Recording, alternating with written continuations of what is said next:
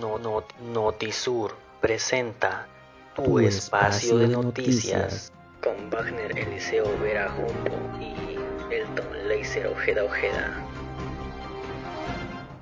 Muy buenas noches con todos nuestros amigos radioescuchas. Bienvenidos a este su espacio de noticias. Comenzamos. No, no, no, Notisur. Un mortal accidente de tránsito nuevamente enluta las carreteras de la provincia de Loja. El lamentable suceso se registró en la vía Loja-Catamayo aproximadamente a las 14 horas de este martes 4 de enero de 2022, a 10 kilómetros antes de pasar el ex peaje con dirección Loja-Catamayo.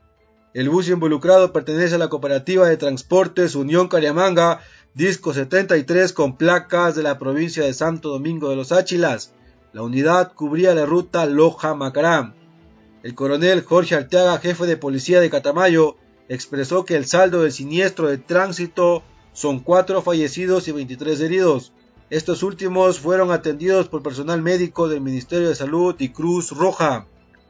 Luego los trasladaron hasta las respectivas casas de salud, tanto de Catamayo como de Loja, para una valoración más especializada. Las víctimas eran oriundas del Aguagrio, dos de Gonzanamá y otra de Macará. Se presume que el bus excedió la velocidad aparentemente por una falla mecánica, luego chocó contra la cuneta y se volcó arrastrándose varios metros. La vía Loja-Catamayo permaneció cerrada por varias horas al tránsito vehicular mientras se realizaban el levantamiento de los cadáveres por parte de agentes de la Jefatura de Accidentología Vial de la Policía Nacional, quienes a su vez realizaron las pesquisas para determinar responsabilidades. El conductor salió ileso, tiene 30 puntos en su licencia, pero huyó del lugar tras el siniestro. Freddy Guerrero, presidente de la cooperativa Unión Cariamanga, manifestó que desde el momento del siniestro, como operadora se hicieron presentes para ayudar en los trámites, principalmente en los actos fúnebres de los fallecidos. Sus familiares serán indemnizados con seis mil dólares como establece la ley. De igual forma, los gastos de las casas de salud de los heridos también correrán a cuenta de la empresa por intermedio de un seguro existente. La empresa de transportes, por el lapso de unos seis años, no ha tenido accidentes de esta magnitud, reveló el presidente. No, no, no, Notisur Continuando con más información, para este jueves 6 de enero, el Ministerio de Energía y Recursos Naturales No Renovables da a conocer mediante un comunicado que la producción nacional de petróleo está presentando una gran recuperación de un 93% con respecto a los volúmenes registrados antes de la paralización preventiva de los oleoductos, los cuales habían sido afectados por la erosión del río Piedra Fina en la provincia de Napo. A tal erosión natural, la petrolera estatal Petroecuador y la privada OCP Ecuador construyeron unas variantes en el recorrido de sus tuberías en la zona del río Piedra Fina, que había sido afectado por el deslizamiento de tierra por causa de la erosión. Juan Carlos Bermeo, ministro de Energía y Recursos Naturales No Renovables, informó que la toma de decisión por parte del Ministerio de levantar la fuerza mayor aplicada el 12 de diciembre del 2021 permitió viabilizar la rehabilitación de las condiciones normales de operación de transporte de crudo en el país, dando paso a la recuperación de volúmenes de producción de petróleo muy importantes.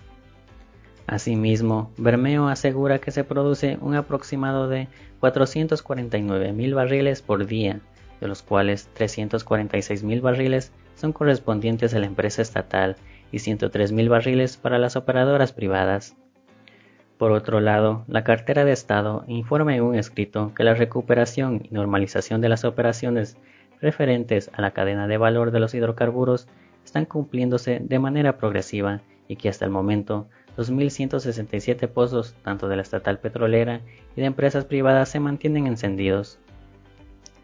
Además, manifiesta que este mismo jueves se retomaron las cargas de exportación de crudo, lo que da paso a beneficiar a la economía nacional, por lo que el ministerio comunicó que 720.000 barriles de crudo napo se exportarán a través del terminal de oleoducto de crudos pesados y otros 720.000 barriles de crudo oriente pasarán por el terminal marítimo de Balao.